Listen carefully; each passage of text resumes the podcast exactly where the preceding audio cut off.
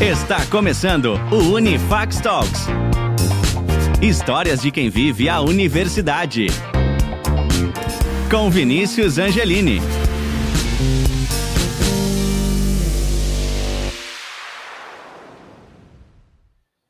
Olá pessoal, estamos começando mais um episódio do Unifax Talks, histórias de quem vive a universidade, o nosso episódio número 6. E hoje eu tenho a honra de estar aqui com Suzana Coelho, ela que é coordenadora da Unifax e vai bater esse papinho hoje com a gente. Tudo bem, Su? Olá, tudo bem, Vinícius? Obrigada pelo convite. Seja muito bem-vinda, é uma honra minha estar te recebendo aqui hoje. Eu tenho muita história para contar por aí, Su? Eu acho que sim, um pouquinho. espero que sim. Tenho certeza, todo mundo tem uma história, né? Todo mundo consegue impactar, motivar e inspirar outras pessoas a partir das suas experiências. E esse, é, essa é a intenção desse projeto por aqui. E vamos começar, né, Su? Te conhecer um pouquinho. É, hum. Acho que é um pouco difícil, né, nos apresentarmos, falar sobre nós mesmos, mas é. vou passar essa bola para você, para você se apresentar, né? Quem é a Suzana Coelho, é, de onde ela veio, é, para onde ela vai. Fala um pouquinho sobre você para o pessoal te conhecer, pode ser? Pode sim. Então, primeiro eu queria agradecer o convite, parabenizar pelo projeto. Acho, achei esse projeto extremamente importante, necessário, sensível, né, humano. É, a gente precisa ter esse olhar cuidadoso daqueles que estão próximos de nós. E é como você falou, acho que todo mundo tem uma história para contar, e às vezes só falta oportunidade da gente conhecer essas histórias, né? Então, eu queria primeiro parabenizar o projeto, eu estou extremamente orgulhosa de participar desse momento, agradecida também. Fico feliz. É, então, meu nome é Suzana Coelho, é, eu sou Suzana Coelho Conceição, mas sempre me conhece como Suzana Coelho, né? É, eu sou, eu venho de Alagoinhas, sou da cidade do interior, aqui pertinho. Eu não sei dizer quilometragens, mas eu sei que é bem pertinho daqui, tipo uma hora e meia, mais ou menos. Eu nasci lá, em Alagoinhas. É, venho de uma família que tem meu pai, minha mãe, um irmão apenas, né? É uma família pequena. É, tem uma, a família não nuclear, né? A família de primos e tios, enfim, é uma família maior, mas uhum. a família nuclear é uma família pequenininha. Então, meu pai, desde pequenininha eu tenho, eu tenho aos seis anos de idade, mais ou menos, seis ou sete anos, meus pais se separaram, né? Foram, foi uma separação difícil, sofrida. É, e, minha, e, nós, eu e meu irmão, continuamos morando com a minha mãe e meu pai é, separou, né? Filhos de pais separados, a gente ouvia muito isso na nossa, na nossa infância, né? Uhum. E por conta de, enfim, de muitos motivos pessoais, familiares, enfim. Nós viemos morar em Salvador desde, com essa. Com, eu, meus pais separaram, eu tinha entre 6 e 7 anos, com 8 anos mais ou menos, eu com 8, meu irmão com 6. Minha mãe decidiu vir morar em Salvador com nós dois é, pequenininhos, né? E nós viemos e, e, meu pai sempre foi um pai ausente, não foi um pai tão presente, assim, a gente teve alguns problemas é, pessoais em relação a isso. Não foi uma infância muito fácil, foi uma infância difícil. Não sei se pode falar isso, mas especialmente hoje, que é Dia dos Pais, a gente está gravando essa, é, esse bate-papo aqui. É um dia muito significativo, assim, para mim, porque a gente tem milhares de crianças jovens, pessoas né, que vivem no país e que não têm a referência paterna, por vários motivos, né? O número de mães uhum. solo, né? Não são mães solteiras, mães solo, aquelas mães que sustentam as suas famílias sozinhas é um número muito alto que a gente tem no Brasil. E a ausência da figura paterna impacta muito na vida e na formação de uma pessoa, né? De, enfim, por conta. Uhum. Mas, assim, eu queria também dizer que, apesar de eu ter tido essa infância difícil, adolescência e tal, já na vida adulta, é, eu consegui ressignificar minha história com meu pai, é, me reaproximei dele, a vida me deu essa oportunidade, né, porque a gente, quando é criança e adolescente, a gente não tem muito noção das coisas e a gente, às vezes, vai sendo levado por histórias, por, enfim, por escolhas que outras pessoas fazem por nós, né, mas na minha vida adulta eu sentia muita falta disso e, apesar de da relação muito difícil, eu consegui me reaproximar do meu pai, agradeço isso sempre, todos os dias, é, uhum. Criei uma nova história com ele. Ele faleceu no início do ano passado, logo no início da pandemia, mas é, quando ele faleceu, eu estava com meu coração muito em paz, muito tranquilo, porque a gente tinha conseguido reconstruir a nossa história é, de alguma forma, né? E, e, isso foi algo que, que impactou muito assim a minha a minha vida pessoal, né? É, muito bacana. É, deu tempo, né, né, Su? Deu tempo deu de tempo, você é. recompensar ah, todos aquele, aqueles momentos é. perdidos, né? Às vezes a gente não tem como, não tem coragem, não sabe como, mas assim, a, a, gente precisa estar atento também, às vezes, a alguns sinais que a vida nos dá. Quando nos dá, né? Às vezes dá, assim. Tem pessoas que têm essa oportunidade, mas às vezes a gente não está disposto àquilo, não está preparado, não quer, não quer mexer com aquilo.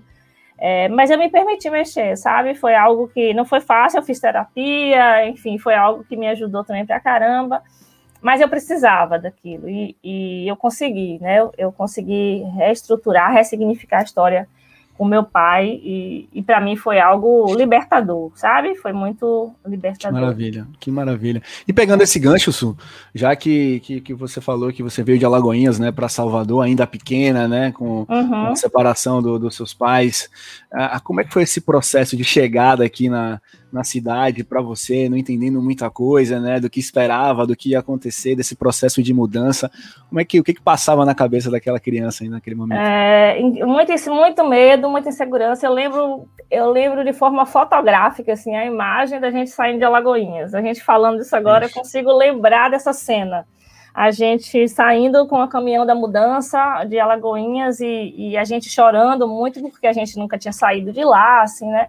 Nossa família estava toda lá, os amigos, a escola, né, naquele momento, e a gente já vinha de uma separação muito difícil dos nossos pais, que não foi fácil. É, e eu lembro dessa, dessa cena exatamente, a gente saindo de mudança, vindo para Salvador. Então, eu sempre fui uma criança muito curiosa, muito observadora. Minha mãe sempre diz assim: você, quando começou a ler, eu tinha que esconder as revistas de adulto, né, as, as reportagens, os livros que criança que não era linguagem para criança, alguma coisa nesse sentido, porque uhum. você queria ler tudo, eu lia tudo, então eu era muito curiosa sempre, e eu me vejo hoje como uma criança que foi muito observadora de tudo que estava acontecendo, e isso me fez sofrer um bocado, porque eu, eu percebi as coisas que estavam acontecendo. E aí eu lembro desse momento da transição, da gente vir de Alagoinhas para cá, chegando aqui, muitos, muitas inseguranças, a gente não conhecia ninguém, tinha uma, tinha uma relação de uma, onde a gente foi morar, que era uma casa dos meus avós, que deixaram né, para a família, então a gente foi morar nessa casa, os vizinhos, alguns nos conheciam, e ali a gente foi acolhido. Então, tem pessoas que são extremamente importantes assim na minha história, porque ali a gente construiu um novo laço familiar, um novo vínculo familiar, né? Então, tem uma uhum. tia, minha tia Dalva, que é uma pessoa muito referência, com duas primas, é, que viraram nossa nova família, né? E aquele contexto todo ali, aquelas pessoas que moravam no nosso entorno. Então, é, a gente começou a se sentir mais seguro ali, né? começamos a estudar numa escola próxima é, de casa, com aquele grupo também ali dos, dos, vizinhos, que viraram todos uma grande família. É, na rua onde minha mãe mora, que é a rua que a gente mora desde pequenininho, minha mãe mora lá até hoje, quando a gente chega, todo mundo é tio, né? Tio, tia, tio, a gente se considera primo, Aí uhum. as pessoas dizem, mas ele é filho de quem? Irmão de quem? Não, é primo de consideração, mas é uma consideração que é como se fosse que eu convivi mais com eles até do que com as pessoas da minha família de sangue, né? Então, é uma passagem, assim, muito importante.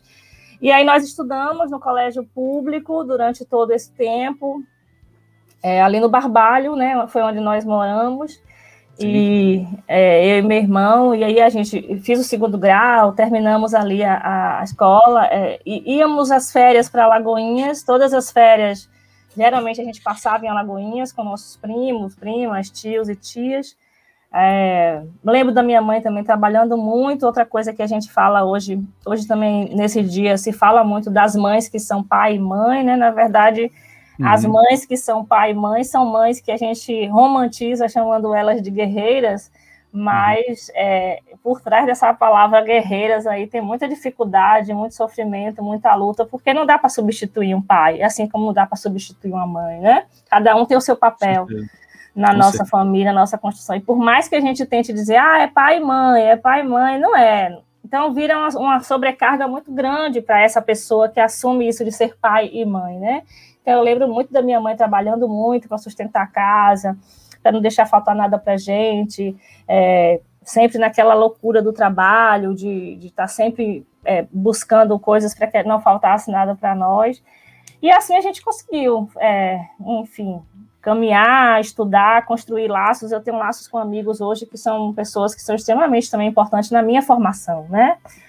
É, e foi assim, terminei o legal, segundo. E, e, existia aquela pressão, né, é, da sua parte, assim, aquele receio, aquele medo de, de, de, de não vingar, digamos assim, né, já Sim. que acho que o seu histórico familiar, o seu ciclo em que você vivia, a, a, poderia te proporcionar isso? Sim. É, eu lembro que, assim, quando meus pais se separaram em Alagoinhas, ainda tinha um preconceito muito grande, tipo assim, de pais separados, a, a mulher que é separada, né, ela, ela é vista muito assim, muito mal vista, né? Antigamente, né, um tempo, não vou dizer idade, para não dizer que sou tão velha, mas há um tempo atrás, é, no interior principalmente, e foi um dos motivos que, que fez minha mãe vir. Então, a sensação que eu tinha era que, tipo assim, uma mulher sozinha, que não tinha um emprego fixo, né? minha mãe nunca teve um emprego fixo, ela sempre foi uhum. autônoma, trabalhou muito. É, criar dois filhos em Salvador, sem apoio do pai, né, longe da família, isso não vai dar certo. Então, assim, era meio que se a gente desse errado na vida, como se diz, né? Era algo que era esperado. Era algo que era esperado. Mas a gente, a gente caminhou... Eu acho, eu acho, pelo que você me falou, você já não que se diferenciava, mas já tinha outro pensamento desde criança, que você falou que já lia muito, né? É... Então eu acho que essas suas atitudes ali te diferenciavam ali desde cedo, né, das pessoas que você tinha ao seu redor, acredito eu. É, eu queria muito estudar e eu ficava com aquele medo assim, ó, eu não posso dar errado, né? Porque eu, uhum. a sensação, mesmo não sabendo elaborar como eu elaborei agora, mas eu certo. criança, adolescente, eu tinha aquela sensação, poxa, se a gente der errado, vai, a gente já tem tantas dificuldades e a gente ainda não estudar e a uhum. gente ainda é, porque minha mãe sempre incentivou a gente a estudar. Meu pai, mesmo ausente, era uma coisa que ele tinha muito, essa coisa do estudo. Ele, ele adorava essa coisa da gente estudar e, e crescer, né? Enfim. Então eu uhum. tinha aquela sensação, a gente precisa acertar, né? A gente precisa. E eu queria, de alguma forma, crescer, conhecer o mundo. Eu sempre tive isso na minha cabeça. Mas, e para isso eu tinha que estudar. Não tinha uhum. outra opção. Então eu sempre quis estudar muito, estudei muito, sempre gostei. E e a sensação que eu tenho é que, tipo assim, com todas as dificuldades, a gente deu certo, a gente está dando certo, né? Uhum. Porque a gente é, trabalhou, estudou. Hoje eu sou uma pessoa que eu sou realizada profissionalmente. Nossa, quantas pessoas sonham em dizer isso? Eu fico muito feliz quando eu digo, nossa, eu me encontrei no meu trabalho, né? Na minha profissão. É, eu, sou re, eu sou realizada profissionalmente. Eu costumo dizer a meus alunos assim: eu sou realizada com letrinhas pretas e, negrito em caixa alta e, e com aquele marca, marcadorzinho amarelo, assim, tipo é, eu sou realizada profissionalmente. Eu, eu vim com, com, muitas dificuldades e tal, mas eu cheguei em um lugar, assim. É, hoje estou chegando, né? Que eu não acho que a gente nunca chegou, a gente está chegando, né? A gente com tá, certeza. É, caminhando. Eu adoro o que eu faço, assim, e, e eu acho que as minhas fragilidades emocionais, as minhas fraquezas, as minhas inseguranças do lado pessoal, eu acho que eu meio tentei é, suprir com essa coisa do profissional. E eu dei muita sorte de ter conseguido escolher um caminho que me satisfez, e me deixou feliz e que hoje eu, eu faço com muita alegria, assim. Já é, pegando esse gancho, fala para o pessoal, Su, o que, é que você faz hoje? Ah, eu faço tanta coisa. Só vou te dizer que se, tem uns alunos meus, quando eu começo a falar na sala, eles dizem assim, para você dorme? Você dorme que horas, né? Não para. É, ou então eu já recebo mensagens assim no WhatsApp, tipo meia-noite, uma hora da manhã, e as pessoas dizem, ah, Su, eu tô te mandando porque eu sei que você não dorme, tô te mandando mensagem essa hora. Então, hoje eu sou, eu, eu sou coordenadora do curso de Serviço Social da Unifacs, né?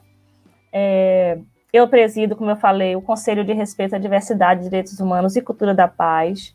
Eu coordeno alguns projetos na área de extensão, é, como o Centro de Cidadania, o Núcleo de Orientações e Práticas Socioassistenciais que a gente tem na Unifacs. Tem um projeto lindo que eu adoro, que é o Academia Vai ao Cárcere, que é um projeto que eu construí em parceria com o Ministério Público, o doutor Edmundo Reis, um grande parceiro, desde 2017, que é um trabalho que a gente faz aproximando a academia do sistema prisional, e a gente já fez muitas coisas lá dentro, coisas assim, até agora no período de pandemia, com todas as dificuldades de atividades presenciais, a gente conseguiu fazer de forma online, né? É, tem outros dois projetos que nasceram também no iníciozinho da pandemia e que eu adoro falar deles, que eu fico bem orgulhosa de, de fazer parte, que um é a Rede Afeto, que é uma rede. O afeto virou essa palavra que eu adoro, mas é uma sigla, tá? E para nossa, para minha sorte, quando eu criei o nome, virou a sigla afeto, Achou. que é a, é, apoio, fortalecimento, escuta e troca de orientações para mulheres e meninas nos espaços era começou nos espaços acadêmicos, mas hoje já cresceu, a gente já está fazendo outros trabalhos. E tem o núcleo representa, que eu também adoro, que é o núcleo de representatividade negra no curso de medicina, porque eu, a gente sabe, né, que os cursos de medicina, em especial em faculdades particulares, é majoritariamente branco. E a gente tinha alguns estudantes, tem alguns estudantes negros e que não se sentiam pertencentes ali. Chegavam ali e diziam: será que esse lugar é meu mesmo? Será que é aqui? Porque eles não se viam.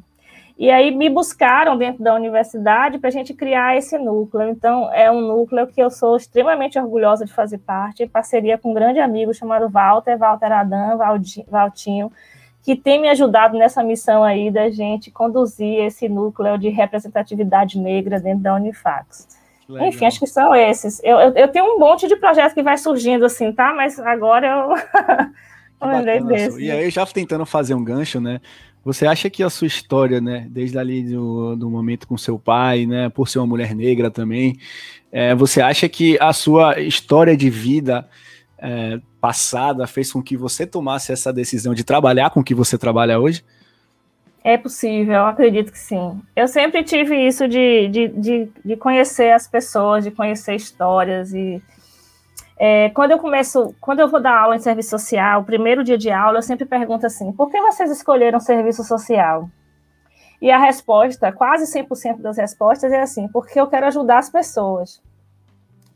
Aí eu boto a palavra ajudar no quadro e eu pergunto: ajudar em que sentido? É o que ajudar? Porque assim, ajudar uma, dando uma cesta básica, dando uma roupa, uma sopa, uma coisa assim, não precisa fazer quatro anos de faculdade, não precisa pagar a faculdade. É algo que qualquer pessoa faz. É, mas para ajudar a pessoa no real sentido da palavra, que é garantir seus direitos, tirar essas pessoas desse lugar de extrema pobreza, contribuir com essa autonomia das pessoas, né, com a cidadania, com a justiça social, a gente precisa estudar é, e fazer um, algo que profissionalize. Então, eu não sabia explicar isso, mas quando eu escolhi a profissão de serviço social, eu lembro que quando eu fui fazer a inscrição para o vestibular, na época que eu fiz só tinha na Católica, é, eu escolhi, eu, eu, fui lendo né, a descrição, porque eu fiz vestibular muito nova, eu não tinha muita maturidade para. Mas eu sabia que eu queria algo nessa área, ou, ou, ou pedagogia, tanto que os três cursos que eu escolhi foi pedagogia, psicologia e serviço social. E o serviço social era o que eu menos conhecia. E aí, quando eu li do que se tratava o curso de serviço social, eu escolhi fazer. E aí foi o que eu passei de primeira, é, e não me arrependo, faria de novo se eu tivesse que fazer. Então, eu acho que tem um pouquinho dessa coisa da minha história de vida, de querer tirar essas pessoas é, de determinados lugares e sofrimentos. E esse, esse, essa história de se reconhecer enquanto mulher negra é algo muito forte também para mim porque a gente uhum. vive numa sociedade extremamente preconceituosa, machista, racista, né? Infelizmente, a gente avança em muitos aspectos, mas em outros a gente não avança. Tem uma sensação que a gente dá 10 passos para frente e 20 para trás. A gente fica o tempo todo assim. E aí eu, eu demorei, esse grupo representa muito importante para mim, porque eu demorei muito de me reconhecer enquanto mulher negra porque a gente vem de, também de uma estrutura muito cheia de padrões, em especial para nós mulheres, né? Eu tenho uma pele, eu tenho uma pele mais clara, né, o que se chama de morena. Na minha família, quando eu dizia, mas eu sou negra, porque meu pai é negro, minha mãe é branca, né? Aí a minha família mesmo dizia, não, você é morena, você é moreninha, você não é negra, né? Eu cresci ouvindo isso, não é por maldade até deles, né? Sim. né? Eu acho que é uma forma de proteção, ou, ou também o preconceito que está neles, né? Eles foram criados também nessa sociedade. Com certeza. Então, o ser negro é muito. Nem todo. Ninguém quer ser negro, né? Porque para sofrer os preconceitos que a gente sofre, para apanhar na rua, para ser seguido por um, dentro de uma loja, para, sabe? Então é, são vários indicadores sociais aí que a gente podia discutir. Então eu cresci nisso, então eu ficava naquele limbo assim, gente, eu sou o quê? Não, eu acho que eu sou negra, mas, mas as pessoas dizem que eu não sou. E aí tinha um processo de alisar o cabelo, o cabelo cacheado. Então eu acho que a sociedade faz isso com a gente. Pra, pra, é um processo de embranquecimento nosso, né, que não somos negros retintos, para que a gente seja, inclusive, até mais aceito em alguns lugares da sociedade, uhum. né, para que a sociedade nos veja é, de forma embranquecida mesmo. Então, eu demorei muito de me ver é, como mulher negra. Eu, eu vim me reconhecer mulher negra já adulta, assim. Quando eu cheguei em Angola também, eu morei em Angola, acho que eu não falei isso ainda, né? Eu hum, morei em é. Angola. É. e quando eu cheguei em Angola, foi também muito impactante para mim essa coisa da, da ancestralidade, sabe? Da raça, de eu me reconhecer mulher negra, de eu ver as raízes e tal. Então, com os meninos do Representa, com, com os meninos do Representa, por exemplo, as meninas em especial, eu me vejo muito nelas e eu consegui ressignificar a minha história, rever, revisitar, na verdade. Contribuiu muito para o seu processo de, de reconhecimento é... de fato, né? Você tinha tantas essas dúvidas, essas pessoas falando todo momento sobre você, é... e você ir para Angola e ver aquele, aquele mundo, né? Aquela ancestralidade, como você fala, daquelas é... pessoas, com, deve ter é, sido e eu me identifiquei muito quando eu cheguei lá. E, engraçado, meu pai dizia isso, né? Meu pai sempre falou essa coisa da, de ser negro, ele nunca é, questionou isso, né? Ele sempre é, valorizou a coisa das raízes, assim. E as poucas conversas que eu tive com meu pai ao longo da vida, nossa, ele, quando eu, ele soube que eu ia para Angola, ele ficou felicíssimo, porque ele dizia assim: você agora vai conhecer suas raízes. Ele dizia para mim. E foi um momento, e foi muito, muito importante para mim, essa, essa mais, mais do que crescimento profissional, porque eu fui para lá trabalhar, eu tive um crescimento e, um, e, um, e uma, uma transformação pessoal mesmo, né? E, e hoje, uhum. com, com, trabalhando com meninas negras, meninos e meninas negras, eu vejo como é importante a questão da representatividade. A gente precisa ter isso, senão a gente fica muito tempo realmente sem, sem nos reconhecer, sem nos identificar enquanto pessoas. Quem sou eu, né? Então, eu fiz a transição do cabelo. Durante muito tempo usei meu cabelo alisado, e aí quando eu vejo minhas alunas dizer, Pro, ai, Pro, que massa que você fez isso no cabelo, tipo, eu vou fazer também no meu, eu, eu consigo. Então eu fico assim, nossa, se eu tivesse alguém naquela época minha, na, na idade delas, que me desse a mão e dissesse assim, ó, oh, vem por aqui, bora, seria, seria tudo mais fácil. Mas, enfim, e hoje tudo... poder ser esse alguém é muito gratificante. É, né? eu fico muito feliz quando elas dizem assim, Pro, é, eu estou fazendo isso por sua causa, olha, Pro, como você disse para mim, olha, Pro. Então, isso é um... É, é por isso que eu disse que eu sou realizada profissionalmente, eu, eu sou muito realizada. Nesse Tenho sentido. certeza que, que a partir dessa entrevista também você vai conseguir inspirar outras pessoas também a fazerem ah, o mesmo tomara, Tomara, E falando um pouquinho sobre o processo desse namoro com a Unifaxo, como é que foi esse chegar até a instituição, assim? Você já se conhecia, já se, já se conectavam? Como é que foi chegar até a Unifaxo a partir de toda essa trajetória que você já, já destacou? Então, eu conheci a Unifax porque é uma, instituição grande aqui na Bahia, referência, né, há 49 anos, então eu já conhecia, mas assim, eu nunca, eu nunca pensei, nunca fiquei assim, nossa, eu queria trabalhar na Unifax, porque eu não me via trabalhando na Unifax. Primeiro, porque eu não tinha o curso de serviço social, né, que era o curso que eu, que, eu, que é da minha área. Segundo, porque há algum tempo atrás, é, você já deve ter ouvido isso, a Unifax tinha uma imagem muito assim, é, distante da nossa realidade, da realidade, uhum. inclusive, de alguns de nós que viemos de escola pública e tal, né? É, era algo distante da minha realidade, né? E aí eu nunca pensei. Então, tanto quando eu fui trabalhar com educação, eu trabalhei em outra faculdade particular aqui de Salvador, foi a partir daí que eu fui para Angola, porque um, um ex-coordenador meu gostava muito do meu trabalho e quis me levar para lá. Trabalhei Sim. mais um, um, trabalhei na primeira faculdade que ofertou o curso de serviço social aqui, depois da Católica, porque só a Católica ofertava durante quatro, 40 anos. É, mas assim, a Unifax eu tinha uma admiração, eu passava pelo prédio da Unifax e eu achava lindo o prédio, né? Eu dizia, nossa, só deve ser muito massa trabalhar aí. Mas eu não, não dizia assim, vou trabalhar aqui. E aí, quando eu fui para Angola, que eu voltei de Angola, é, eu recebi alguns convites para palestra, para evento e tal. Eu trabalhava numa outra faculdade e para minha surpresa, eu recebi um, um convite de um, de um ex-diretor é, da instituição, de um, de um reitor, me ligou, uhum. tipo, num sábado à tarde, assim, sabe? Tipo, era sábado, tipo, depois do carnaval. Era um dia, assim, que você jamais esperar, ia esperar uma chamada de, de trabalho. E, eu, e nessa época, eu, tava, eu tinha montado uma empresa de consultoria, que eu trabalho com gestão de empresas também, é, de previdência, e na minha área de serviço social, ainda tem poucas pessoas com esse com essa. As pessoas não veem a gente com perfil de gestores, né? De empresa. Uhum. Acha que assistente social só trabalha com gestão da saúde, da assistência. E eu tinha um histórico já na área da gestão. é, de empresas, porque minha especialização eu gosto muito dessa área. Então, eu tinha uma empresa de gestão também, estava curso, estava dando aula na pós-graduação, implantei alguns cursos de pós aqui em algumas faculdades. E aí, eu não sei por que uma amiga me indicou para essa pessoa da Unifax na época, para ele me convidar. E aí ele me convidou, me chamou a primeira vez, aí eu disse, professor, obrigada, mas eu não, não é o momento agora, eu tinha acabado de voltar de Angola, queria focar em outras coisas, não queria me prender em uma instituição, assim. E aí eu, eu, eu, dei, eu disse três vezes. Quem diria, hein? Aquela, aquela mulher que passava, oh meu Deus, quero trabalhar é, aqui uma é, vez, rece... não vai ser o momento, né? Tá vendo como as coisas acontecem? A gente acha que não, tem de horas que eu digo assim, meu Deus, olha onde eu tô, né? É, e aí eu, eu, eu, enfim, eu disse, não, não, mas aí no terceira vez que eles me ligaram, eu disse, vou aí pra gente conversar. E quando eu cheguei, a proposta era muito massa. E quando eu entrei naquele prédio ali, é, eu fiz a entrevista no antigo prédio que tinha ali no Costa Azul, que era a reitoria na época, né? E eu fui super bem acolhida, super bem tratada, e a gente fez uma reunião, e a proposta era irrecusável, assim, era, era uma proposta para eu implantar um curso de serviço social do zero.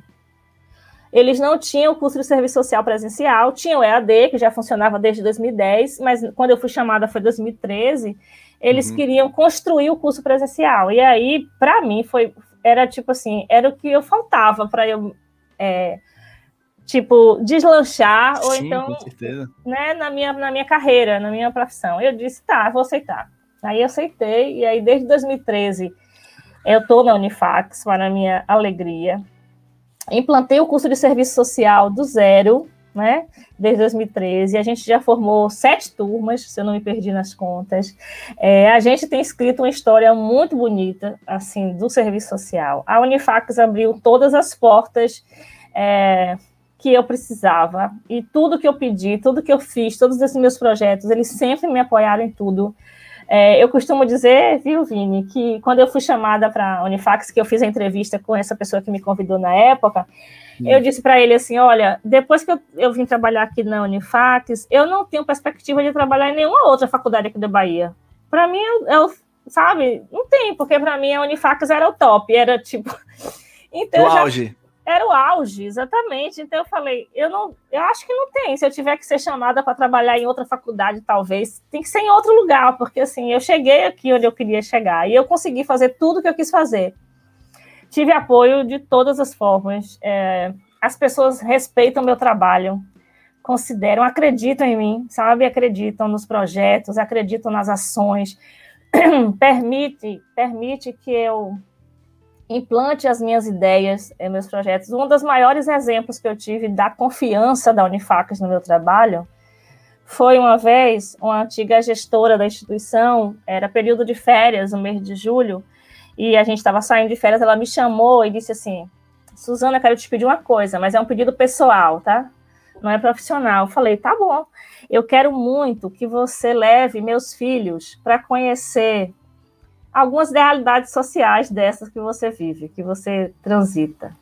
Aí eu pensei assim, nossos filhos, você entregar seus filhos para alguém é uma confiança. Aí eu falei para ela, brincando assim, eu posso levar para qualquer lugar? Aí ela falou, pode. falei, eu posso levar para o presídio? Ela falou, pode. falei, então vou fazer. Então tá bom. Aí eu criei o projeto Férias com Propósito, o nome do projeto é Férias com Propósito, que a gente está até com ele, uma segunda edição dele agora. E aí eu reuni jovens, porque esses meninos, filhos dessa, dessa antiga gestora, não eram estudantes ainda, eles eram adolescentes que estavam saindo do segundo grau e iam fazer ainda vestibular. Eu aí reuni alguns adolescentes, meu sobrinho, afilhada, os filhos dela, filhos de outros professores, alguém, todo mundo que queria.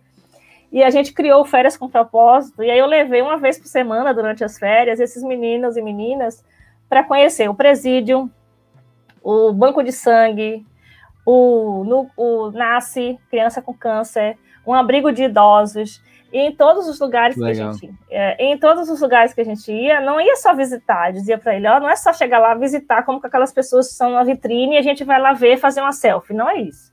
A gente precisa oferecer alguma coisa para essas pessoas.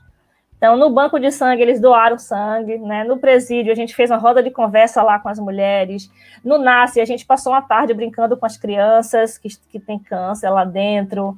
É, no, no de idosos, a gente também brincou com eles, leu, leu o livro, passou uma tarde batendo papo. Então, é disponibilizar o seu tempo para contribuir com aquelas pessoas é, de alguma forma, sabe? E foi, eu acho que mais Legal. Mas para as instituições, para essas pessoas, foi muito marcante, para esses jovens. É isso Algo... que eu te perguntar, Su. Qual, qual, o feedback que eles passam, assim? Qual o impacto que, que esse hum. tipo de ação causa aí para eles, né? Até dessa mãe que mandou levar os filhos, como, é... como foi a resposta dela para você? Eu falei, olha, eu vou levar, viu? Isso é a maior prova de confiança que a pessoa pode ter na outra. Nossa, ela adorou, me parabenizou, ficou extremamente feliz. A, a, os alunos diziam mas Su, alguns me chamam Su, alguns me chamam tia, alguns me chamam Pró, porque nem, nem todos eu não sou professora. Sim, sim. Que coisa, eu não sabia que isso existia, né, sabe? Eu pedi também que eles fizessem um relato ao final de cada visita, e, e foram feedbacks assim, porque a gente tem um, esse grupo de estudantes em especial que foi comigo, de jovens,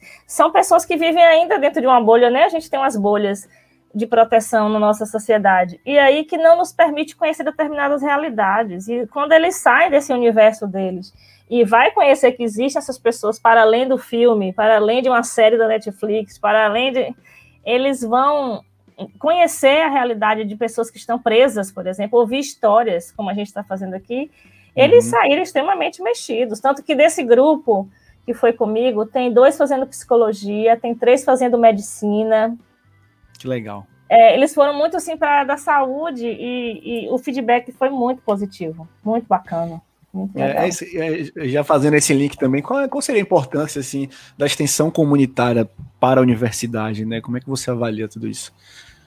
Ah, é um grande diferencial, né? Eu acho que o, a aula está para além dos muros da universidade. O que a gente aprende é, dentro do, da sala de aula, é necessário, é fundamental, nos dá uma base.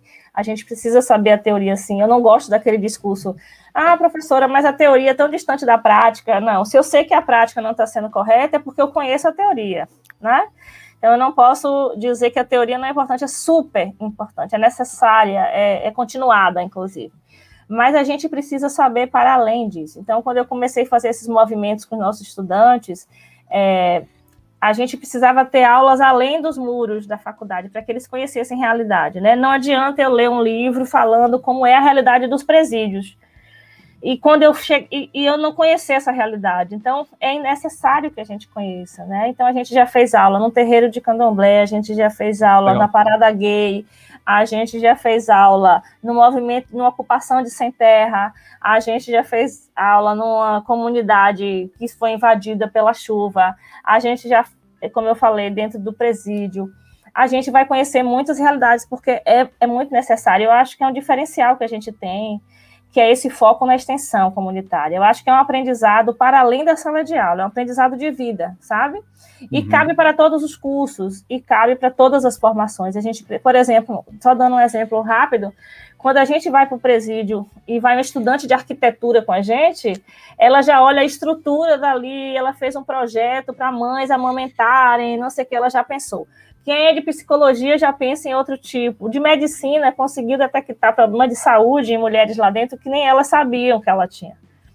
E conseguiu encaminhar ela a tempo para fazer um tratamento cardíaco, porque ela estava grávida, ela não sabia e ela não podia, pelo problema que ela tinha, engravidar. E esse estudante de medicina, examinando ela e lendo os prontuários, ele detectou isso e pediu a junta médica para encaminhar ela o mais rápido possível e ela foi encaminhada e ela conseguiu fazer a cirurgia e ela conseguiu seguir a gravidez dela e teve o bebê dela. Então, isso aí, Bacana. meu Deus, é algo que a gente não, não, tem, não tem como mensurar, né? Então, o conhecimento da realidade associado àquilo que eu aprendo é, na sala de aula é fundamental para uma formação mais consistente, humana, solidária, né? Justa, eu consigo fazer a transformação. E quando eu digo em sala de aula, olha, gente, a questão da transformação social, a gente não vai transformar o mundo inteiro, a Via Láctea, o Brasil, a gente não vai conseguir. Mas se a gente conseguir transformar a vida de uma pessoa, de uma comunidade, já, já é minha transformação do mundo, já é minha marca que eu deixei no mundo. E com certeza aquela transformação ali, ela vai, ela vai se multiplicar. Então, assim, no momento que eu estou dando uma aula, aquele estudante sai da sala, poxa, eu não sabia que isso existia, professora, agora eu já sei. Quantos e quantas estudantes, ao final das nossas aulas, da minha aula, chegam e dizem, eu quero falar com você. e disse para mim, professora, eu estava pensando em tirar minha vida e me matar, porque eu sou gay e minha família não aceita. E nessa, nessa sua aula de hoje eu me senti acolhido para vir falar com você sobre isso. Eu não posso simplesmente virar as costas e dizer, olha, isso não é problema meu, eu sou sua professora, vai resolver isso com sua família. Não, eu preciso acolher aquele estudante. É, quantas e quantas vezes, ao final de uma aula, a gente falando sobre é, gênero, feminicídio, direitos, chega um estudante e diz assim, professora, meu marido, eu sofro violência doméstica do meu marido, me ajude, como é que eu faço? É, então, o papel social que a gente tem é, é, para além dos conteúdos teóricos. Eu acho que a educação tem um grande papel social de transformação dessa sociedade mesmo. E volto a dizer, às vezes não é transformação mundial, mas é a transformação pequenininha ali que vai se transformar numa grande transformação maior, né, de pessoas. Com certeza, acho que uma curiosidade minha também, é você falando em sociedade, como é que você tem visto essa mudança, talvez, dessa. Acho que depois da pandemia, né, houve-se uma, uma tendência muito mais a ser mais colaborativo, contribuir mais, mas óbvio que não é o suficiente, né? É, como é que você enxerga esse processo de mudança de uma sociedade perante esses, esses temas tão relevantes aí, né, que a gente consegue, que você tanto trouxe aí durante a sua fala? Uhum. É, eu acho que a gente vive um, um, momento de mudança muito drástico, assim, muito, muito grande. Algumas não tão positivas, outras sim positivas.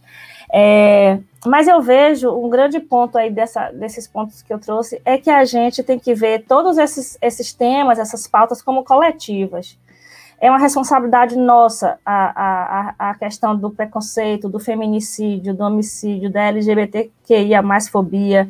É, de trazer, de garantir direitos para essas pessoas. Eu acho que é uma responsabilidade coletiva. Eu não posso dizer assim, ah, eu não sou gay, não vou, não vou lutar pela causa gay. Eu não sou negra, eu não vou lutar pela causa negra. A gente precisa entender, eu acho que a gente perdeu isso um pouquinho ao, ao longo da vida. A gente perdeu a capacidade de se indignar com as coisas que estão erradas. Eu acho que a gente está muito numa zona de conforto, eu acho que a gente está muito ainda no textão do, do Instagram, uhum.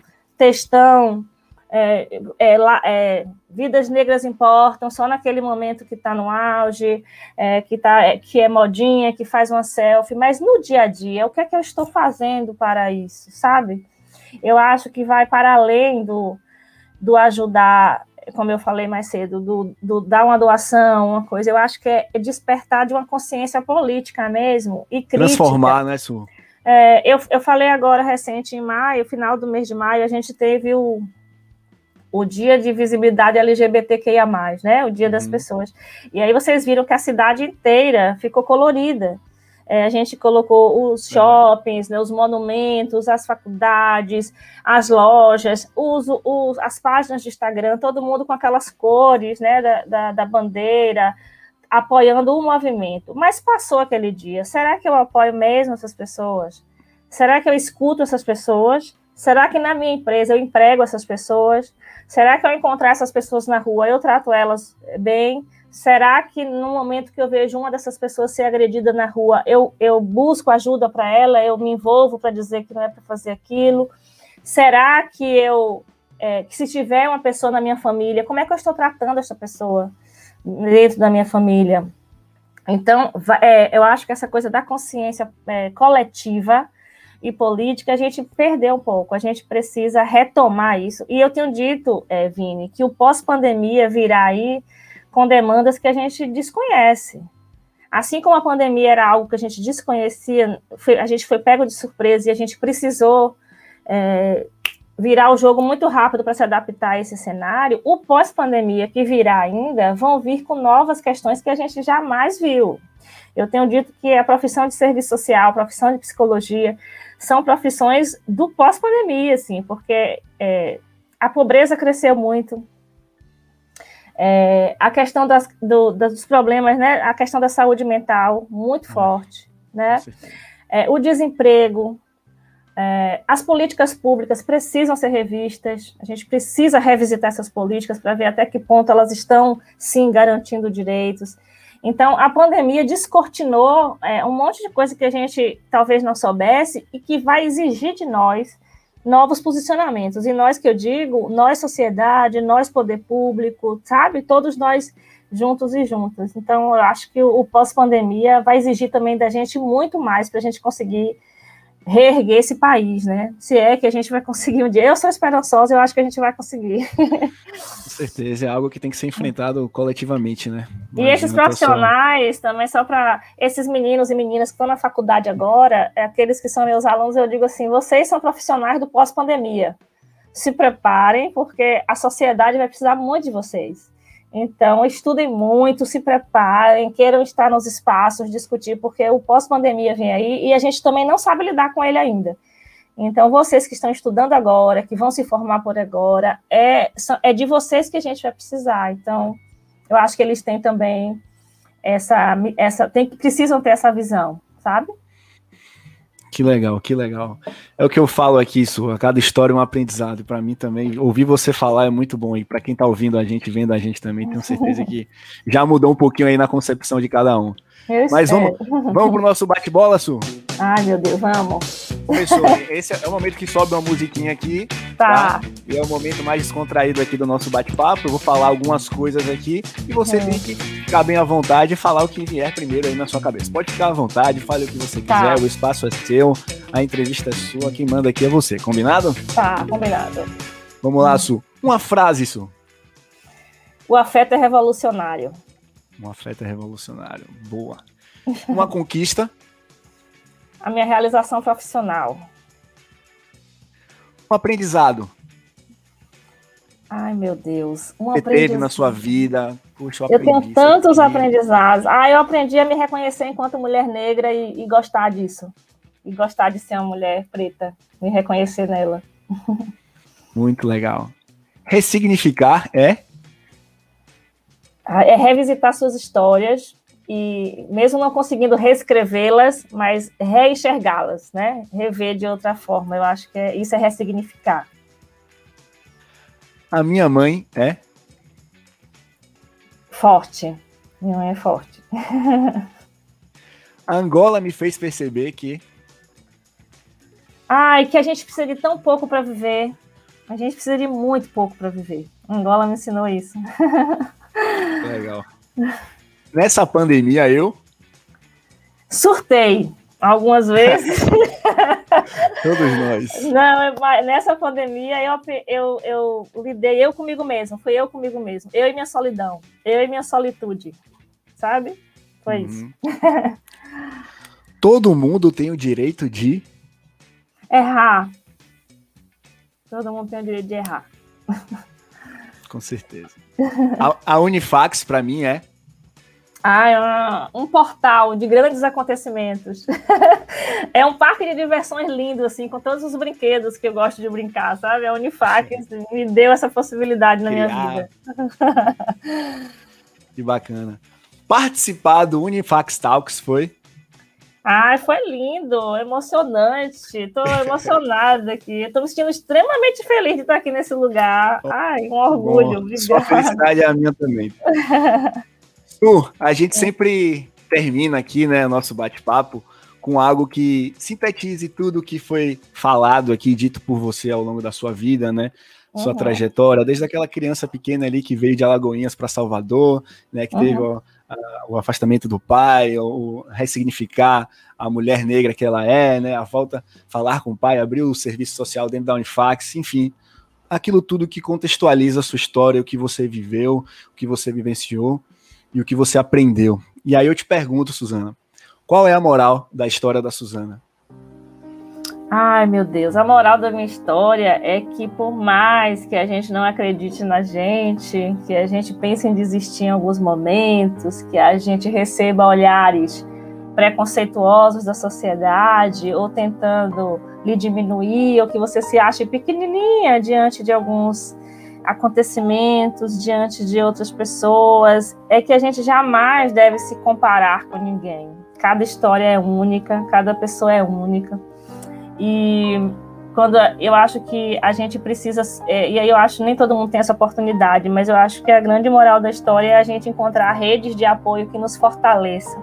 Se não for na sua, no seu ambiente, se não for no seu ambiente familiar, que você construa vínculos e laços com pessoas que te fortaleçam, que olhem para você com olhos de amor, de cuidado, de incentivo, de que você pode e, e que a gente consiga estabelecer esses vínculos, esses laços. Acho que a grande moral da história, da minha história, é esse. Eu, eu consegui construir laços muito fortes que, que me fortaleceram assim ao longo da minha caminhada e me fizeram chegar até aqui. Eu tenho uma rede de amigos extremamente importante. É, eu tenho um trabalho que me acolhe, eu tenho uma família que me deu uma base, sim, me deu uma base necessária mas eu consegui me apoiar e me ver em algumas pessoas e que a gente procure nossas representatividades, porque nem sempre a gente vive num ambiente que a gente se vê representado, mas fora daquele ambiente a gente certamente vai encontrar, seja num professor, numa professora, numa colega, num chefe, é, enfim, eu acho que a gente precisa se encontrar nesse mundo. Eu acho que a grande moral da história é essa é a gente buscar alternativas da gente se encontrar nesse mundo, para a gente seguir a caminhada de forma mais, mais feliz, mais leve, mais alegre, sem culpa e sem preconceito, e, e se sentindo bem com aquilo que você é, com quem você é. Eu acho que é isso. Maravilha, que maravilha, que lição, Su. Muito obrigado pela sua participação aqui no nosso Unifax Talks. Um prazer te conhecer, ouvir um pouquinho da sua história. Tenho certeza absoluta que você conseguiu atingir o objetivo uh, desse podcast aqui, que é contar ah, a sua história, motivar, inspirar e, e, mexer na cabeça de muita gente. Com certeza vai, vai ocorrer isso. E só agradecer mesmo. Muito obrigado pela sua participação. Obrigada, eu que agradeço. Um abraço para todo mundo. Sinta meu abraço aí, Vini, mesmo de longe, viu? Um abração para vocês. Obrigada. E a gente vai terminando aqui, pessoal, o nosso sexto episódio. Eu te aguardo no sétimo.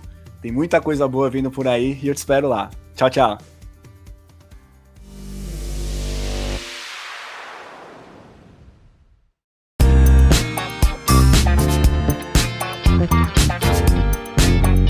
Você que nos escutou até o final, meu muito obrigado. Espero que tenha gostado. Se está ouvindo pelo Spotify, não esquece de seguir a nossa página. Ou se estiver no iTunes, deixa a sua avaliação por lá, combinado? O nosso Instagram é o arroba Universidade Salvador e eu te espero no próximo episódio. Até lá!